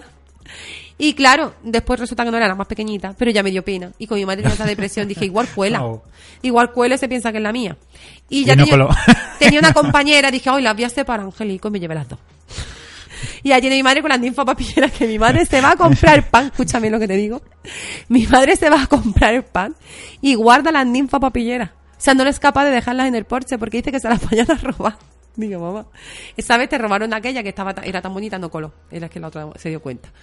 Ya me imagino esa la, Tenía una, una, pedazo de jaula súper bonita, digo, esto cualquiera. Saltó la valla, cogió la ninfa y se la llevó. Tú no veas el drama en mi casa. Entonces ya con el, oye, mira, es muy feo, pero es verdad que después cuando llegaron la otra, pues se le pasó un poquito. Además tiene dos, tiene dos ninfas, dos gatos y un perro. Y yo quería coger otro perro, digo, madre mía. Para que tuviera, hombre, un par de cada. Eh, la arca de, ¿sabes? Madre mía. Y, y bueno, y se la, y es que yo decía, bueno, mamá, cuando yo tenga que ir a trabajar o tenga que ir a cualquier sitio, te dejo el, el perro.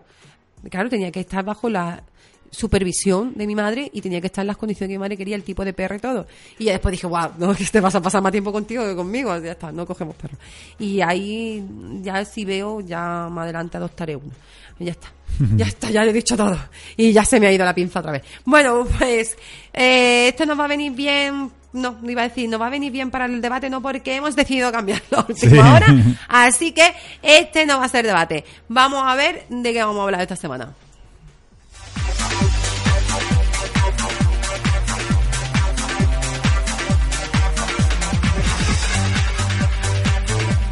Bueno, pues el debate de esta semana es hasta dónde llegan los límites de la libertad, de, expresión. Eh, este tiene telita, el, el, debate. Pero sí, tiene mucha telita, la verdad. Porque, bueno, nos estamos encontrando que todavía sigue la ley mordaza, increíble, pero cierto, en un país en el que supuestamente hay libertad de expresión y que hay cosas que no se pueden decir y que muchas veces tienes que medir tus palabras porque mm. le pueden sentar mal a alguien y te puede buscar las cosquillas. Te voy a decir una cosa, está porque hay muchas personas que quieren que esté. No, no hablo ya del gobierno, sino que hay muchas muchas personas de a pie, de personas normales que están de acuerdo con todo con toda esa ley. Bueno, yo creo que más bien hay instituciones y empresas a los que les interesa que haya una ley mordaza, más que las personas a pie, porque muchas más tienen que ser aquellas que piden que no la haya y no le hacen ni puñetero caso. Esto va todo por interés siempre va todo por interés. Pero después, mira, yo no estoy a favor que se desprestigie a nadie. O sea, los límites de la libertad de expresión están eh, están donde ya empiezas a dañar a otra persona, ¿no? En los ataques personales. Yo pienso que el límite es de que si tú haces algunas acusaciones graves ante una persona, eh, un ataque personal, pues sí que... O injurias o cualquier este tipo.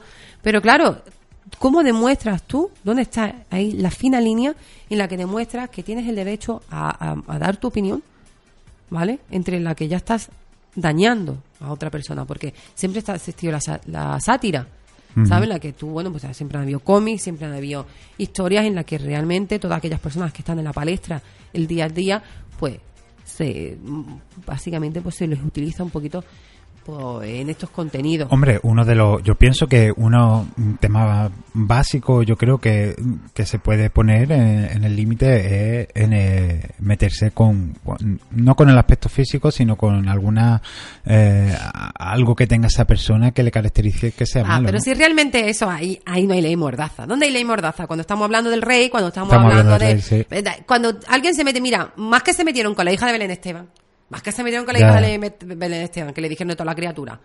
Ahí no pasó nada. O sea, la ley de mordaza está para quien está. Para si hablas mal del rey, si hablas mal de no sé qué. Básicamente, yo creo que donde más lo utilizan es la corona. Y que el cuerpo de seguridad, y si utilizas una bandera para limpiarte los mocos. Es que otro día lo iba escuchando en la radio. Entonces, ahí es donde está. Yo eso es lo que no, no veo. O sea, mm, todos tenemos dignidad y todos tenemos un, nuestras preferencias, ¿no? Te puede hacer gracia o no hacer gracia o gustarte o incluso decir yo a esta persona no la voy a hacer más porque no me ha gustado lo que ha hecho, pero de ahí a mm, censurarlo tampoco. O sea, de ahí a que tengas que, que no puedas criticar a la corona, ¿por qué no puedes criticar a la corona? O sea, ¿por qué no puedes?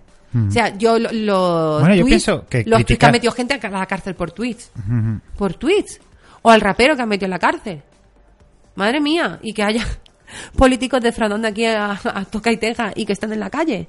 O que haya mm, presuntos violadores por ahí sueltos y que después alguien por eh, unos tweets, por un, un rap, lo meta en la cárcel, vale, que está horroroso porque vaya, lo de los tweets fue una barbaridad.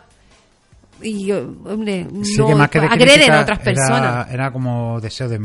Son normalmente por deseos de muerte y deseos Sí, porque muchas veces porque enaltecen el terrorismo mm. y cosas de esas, ¿vale? Sí, yo eso no, no lo. no lo defiendo para nada. De ahí a cárcel tampoco, la verdad.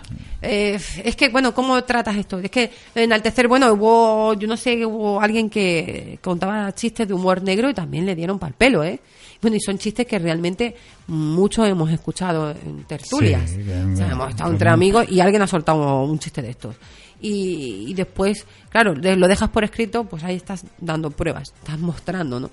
Y yo creo que nos estamos poniendo en un límite que ya no se puede respirar. Yo, pienso que la gente es demasiado susceptible, o sea, yo ¿No te gusta lo que dice este tío? No lo sigas y ya está. Estaba escuchando ayer o antes de ayer eh, un debate sobre lo mismo y la gente es demasiado susceptible y, ya eh, el tema, porque se lleva mucho, eh, viene todo relacionado a un equipo contra otro y me explico con lo de un equipo contra otro, es la parte más conservadora contra la parte más progresista y lo que te duele a ti, pues intento censurarlo como pueda. Cuando mm, ya sea de una parte o de otra, lo que tiene que prevalecer es la libertad de, expresión y no alarmarse por porque alguien diga, diga algo. Mira, justo ayer estamos viendo unas asociaciones que hay Info Europe y unas, unas, unas cuantas de ellas que defienden el derecho a libertad de expresión, porque básicamente el derecho a la libertad de expresión, de la expresión es todo, es todo. Aunque no lo creamos, es todo. Eh, la base de los medios de comunicación, que tú puedas decir lo que tú quieres, porque bajo una censura no es que no puedes comentar realmente cómo está el panorama nacional e internacional. Entonces, la libertad de expresión lo es todo. Los países se miden, se miden su democracia por la calidad de su libertad de expresión. Entonces, si nosotros tenemos, es increíble que en un país demócrata como el que estamos tengamos una ley mordaza. Es increíble. Y que tenga que haber asociaciones de este tipo controlando cómo están los países, si tienen o no tienen libertad de expresión. Y además, es que hay algunas que tienen, y España precisamente, gracias a esta ley y gracias a todo lo que está sucediendo hace poco, porque todo esto está sucediendo hace poco, no estamos precisamente en uno de los países mejor posicionados. En libertad de expresión. O sea que nosotros se nos censura, se nos censura y mucho. Y ya no solamente por lo de la ley Mordaza, es por todo lo que ha pasado en Cataluña con los periodistas, que hay muchos que no han podido dar su opinión, que hay muchos que no han podido hablar. Entonces, ¿por qué eh, en, un, medio público? O sea, se cogen unos periodistas no han, podido, no han podido hablar tanto en un bando como en otro. ¿eh? eh ha sido una censura ahí total eh, entre los dos bandos. No te entiendo esto. En el, tema en el tema catalán, allí eh, en los medios autonómicos allí catalanes, los que han salido periodistas diciendo de que allí no pueden contar la mitad de las historias porque no les dejan. Y aquí en España lo mismo, aquí en las televisiones, en muchas televisiones, pues les censuran todo lo que lo que tienen que decir. A los medios. A los medios. Bueno, yo es que lo que veo realmente con el tema catalán es que como prácticamente los medios de Cataluña están controlados por la comunidad. Realmente los que no son independentistas no les han dejado expresarse. Eso Y yo creo que aquí en España eh, sí se ha creado un cierto rechazo a los independentistas, pero se han expresado como han querido. Yo creo que la censura ha sido más allá, en, Cataluña, mm. que se han quejado muchos periodistas de que, no podían firmar con su nombre. Sí, sí, sí. Porque es que se les cae el pelo. Y que han ido a, a su redacción y le han dicho, no, no, esto no lo publicamos y que han sido y que bueno y que y que como a ti se te ocurriese decir en un medio en Cataluña que no eras independentista que se te caía el pelo o sea que es que tenías que ocultarlo. Y sin embargo sí creo hombre sí es cierto que hay cierto rechazo hacia el independentismo por parte de muchos de, algunos medios de muchos de los medios, de, España.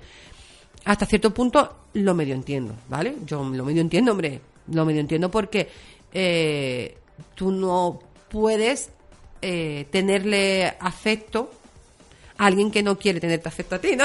cualquier punto. Vamos a decirlo así.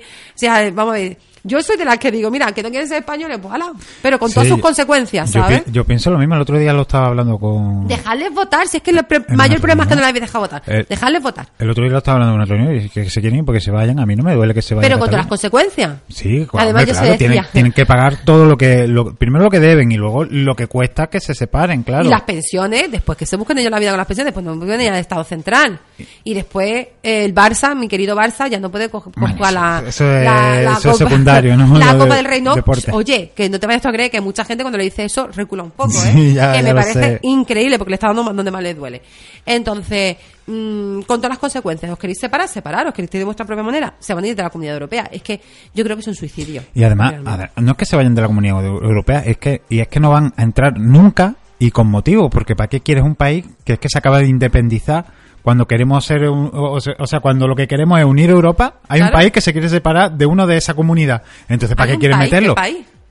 Bueno, hay una comunidad que se quiere hacer país. Estás teniendo el mismo lapsus que, que tuvo Rajoy en una, entrevista con Carlos Alsina, ¿eh? Está ahí metiendo la pata hasta la boca. Un país, que no son país, que son una, una comunidad autónoma más pues, española, eso es lo que hay. La comunidad, la comunidad autónoma que se, se, quiere separar y hacerse país y separarse pues de lo que es la comunidad. Entonces, ¿para qué quiere? Eso es un, eso sería en todo caso, si llegaran a ese país, sería un país conflictivo entre la Unión Europea. Y eso no, desde luego no, no, lo pero la Unión Europea ha dicho que no lo... No, ya, ya, hombre, evidentemente. Y mirad, oye, y que cualquiera que me esté escuchando que me dirá, oh, madre mía, es antiindependentista. Soy catalana, o sea, yo he nacido en Barcelona. Mm. He nacido en Barcelona y no entiendo el separatismo. No entiendo. Y yo he estado allí y he visto las luchas que hay entre unos y otros y es que no lo entiendo de verdad. Si lo que tendríamos que hacer, la unión hace la fuerza, estar todos juntos y tirar para adelante. Pues es que no lo entiendo. Y precisamente por eso estoy más en contra todavía porque se está creando una guerra entre mm, personas, de, incluso de mismas familias, que me parece increíble que estemos en esta en el siglo XXI en estas tonterías. Cuando lo que tendríamos que estar pensando en el bien común, con todos los problemas que hay. Sí, cierto, cierto. Pero después, mm, no veo bien que no les dejen votar, porque si quieren votar, que voten. Después, han metido a los políticos en la cárcel, pues les han dado más pie a que ellos protesten y que se crean los buenos y nosotros y, el resto del Estado español seamos los malos. Y sí, es que Ahí hay un tema complicado en eso. Sí, lo sé, lo sé, lo sé que hay un tema complicado, esto no es tan fácil. Lo que no entiendo es cómo hay diferentes raseros, ¿entiendes? Están estos políticos en la cárcel y, después hay asesinos. eso, eso después hay otros políticos que no están en la cárcel, y después hay otros que han defraudado Hacienda, y después hay otros, y después hay asesinos en la calle. Eso, eso, eso, sí, es cierto. Que si vamos a poner la ley, que los pongamos por todos por igual. Y nosotros estábamos hablando de la censura. Sí, eso te iba a decir, que volviendo al tema. Y bueno, y... Viéndonos por los cerros de Úbeda. Pero es un buen ejemplo, porque realmente eh, ahora mismo estamos diciendo lo que nosotros opinamos y lo que nosotros pensamos, ¿no? Entonces tú imagínate que ahora mismo estuviésemos en Cataluña, no podríamos estar diciendo esto. No podríamos estar diciendo esto, ¿no? Entonces, depende, ¿no? No, no, no podríamos estar diciendo esto.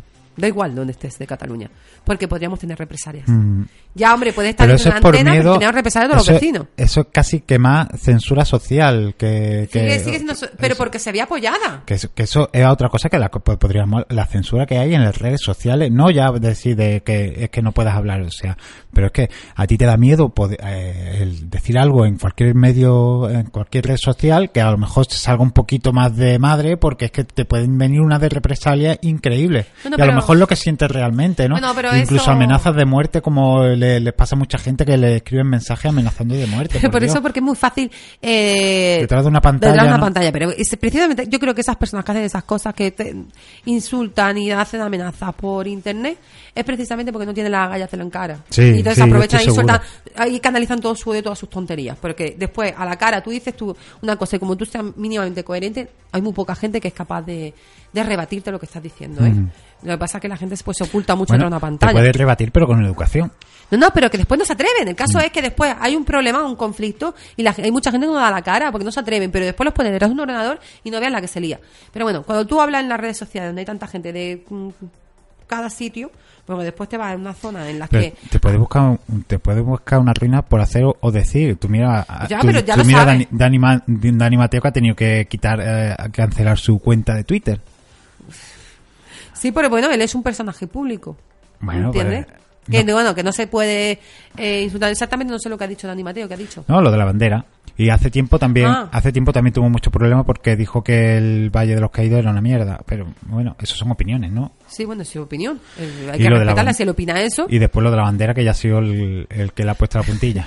Pero es que yo no entiendo, si también hay que tener un poco de picardía, ¿no? si tú has dicho lo de los valles caídos, te ha caído hasta para el pelo, y tú ahora coges, suelta lo de que quería limpiarse un moco la pantalla. No, que se limpió como a modo, la gente lo tomó como un modo de desprecio, ¿no? Como, eh, la bandera, me suele sirve para sonarme los mocos, nada, nada más, pero bueno, eso son opiniones de cada uno y yo pero, ¿sabes lo que pasa? Que ya aquí, vale, yo no censuraría nada, pero siendo un personaje público donde tienes tantísimos seguidores, con un tema que ahora mismo está tan, Tan ya. susceptible e intentaría evitar eh, Eh, poner pero un eso, mensaje de es- ese tipo. pero eso forma parte de la censura también. Autocensura. Mm. pero esa autocensura no la hacemos nosotros continuamente. Mm. O sea, yo sé que tú te acabas de dejar tu novia. Y tú no sea, vas a venir Y no voy a venir, te voy a decir, oh, qué bonita era Marta. Me caía Ah, qué genial. guapa. Hombre, ¿Por qué no intentas volver con ella, no? ¿Por qué me ha puesto los cuernos 16 veces? Eh. Pues yo no iba a decirte eso, ¿entiendes? Eh. Entonces, esa autocensura que nosotros tenemos que hacer, pues ¿para qué? Para llevarnos todos bien y vivir en sociedad contento y alegre.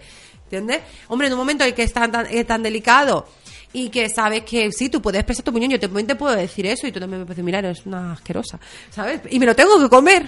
Tú sabes que- Me lo tengo que comer y me tengo que aguantar. Tú sabes lo que pienso en estas cosas, que al final el personaje nunca pide perdón, o pide perdón pero a su manera, dice, yo no quería hacerle daño a nadie, no sé qué, pero no llega a pedir perdón, es como que yo lo he hecho por el humor, no quería dañar a nadie, tal y cual, Muchas veces- pero al final no pide perdón y no, y no dice, mira, la verdad es que se os ha dolido, lo siento mucho y estoy arrepentido de lo que he hecho. Nah, al final no terminan diciendo eso, ¿sabes? Porque sería como reconocer que lo he hecho mal. Nada, hay algunos que sí que lo hacen. Yo creo que muchas veces estos son estrategias de marketing. ¿Qué puedo decir ahora para mm, petarlo? Petarlo, sí. o sea, ¿qué puedo, qué Pues puedo esto- coger el tema más Esto le ha salido ahora? regular porque se han ido todos los, eh, bueno, todos no, pero se han ido muchos sponsors del programa del intermedio, se han ido un- unos cuantos sponsors. Porque, por la presión social. Ujú. Porque muchas veces la presión social es la que más nos censura. Nosotros estábamos hablando ayer de la libertad de expresión y en, pues ya sabemos que hay, hay países que no tienen prácticamente libertad de expresión. Estamos hablando de Corea del Norte, Sí. ¿no? países de este tipo.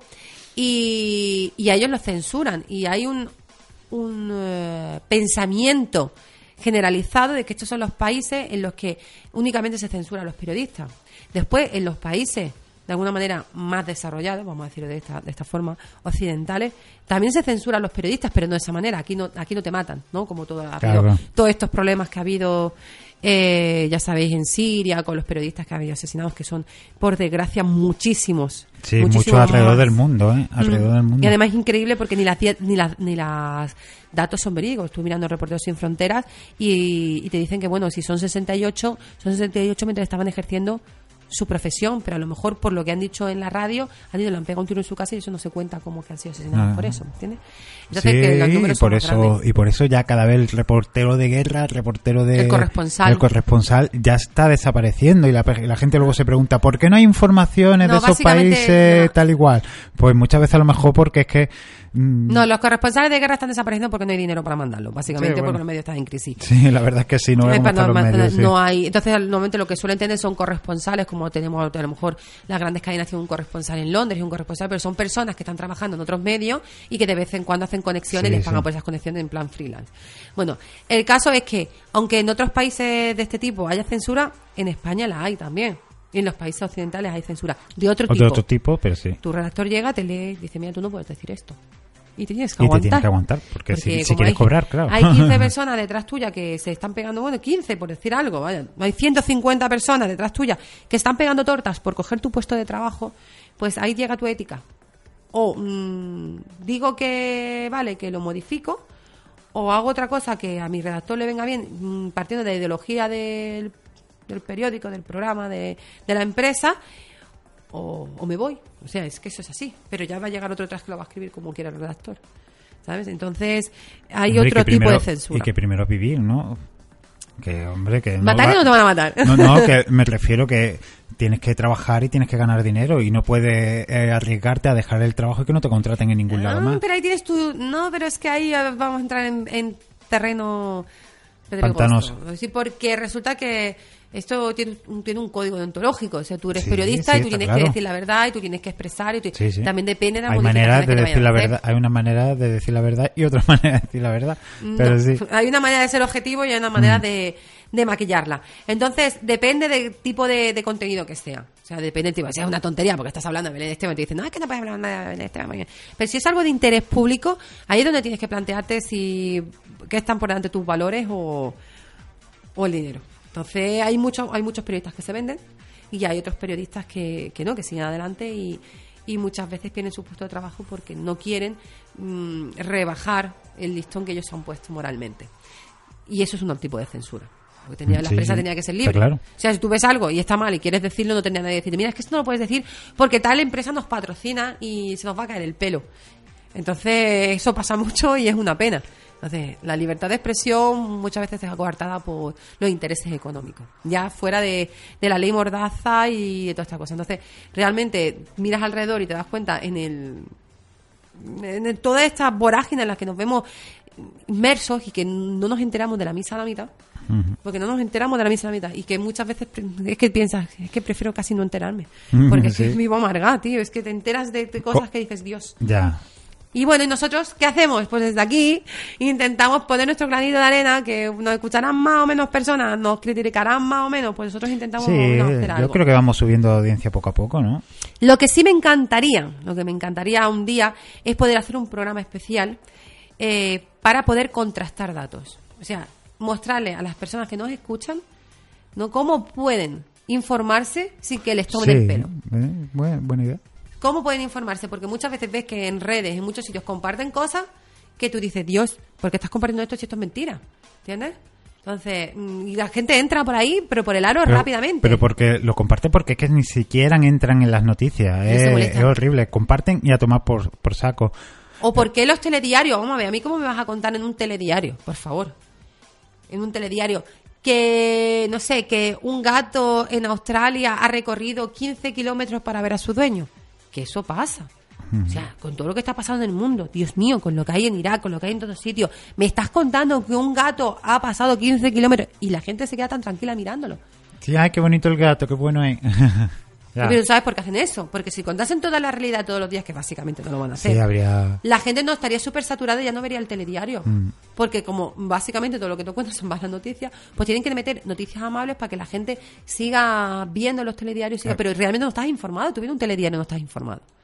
Entonces, eh, Bueno, yo pienso que hay, aparte del gato, que, que bueno, pero hay noticias buenas que también se pueden dar, como o sea, se descubren cosas todos los, casi todos los días. Yo pienso que se descubren cosas o hay av- avances, etcétera, que se pueden dar en las noticias. Sí, pero bueno, Y que sí. muchas veces no se dan porque se prefieren dar las noticias malas. Con que- morbo. eh, sobre todo políticas, malas políticas, de este ha dicho no sé qué y... eh, bueno, ahí ya, es que ya entramos en un mundo Entonces, paralelo, ¿sabes? Cuando empezamos con el- las políticas, que realmente nos tiene que interesar la política, porque es lo que mueve todos los hilos. Si la política a todo el mundo debería estar eh, y, toda esta gente dice no es que a mí la política no me gusta no me interesa pues, Pero háblame de Eurovisión, por pues muy favor, mal no. pues muy mal Bueno, pues vamos a dejarlo ya por hoy, que nos estamos excediendo. La verdad es que nos buscamos cada día temas más escabrosos y que nos gustan más y que, bueno, no podemos parar de hablar. ¿Qué le vamos a hacer? Algún día tenemos que hacer un programa de, dos- de dos horas y ya está. El caso Maratón. es que, sí, una maratón. Vamos a hacer un maratón para vosotros. El caso es que eh, hasta aquí ha llegado nuestro tiempo de hoy. Esperemos que os haya encantado nuestro programa. Vamos a intentar buscar algo ahí un poquito más profundo para, para estos siguientes programas, a ver si podemos hacer un programa especial eh, sobre algo que realmente nos toque. Y, y nada, por ahora os vamos a dejar con una super canción de Wannabe You and Me para que disfrutéis de este miércoles y que nada, que volváis la semana que viene que os estaremos esperando. Un besito.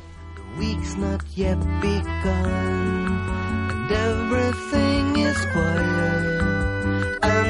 and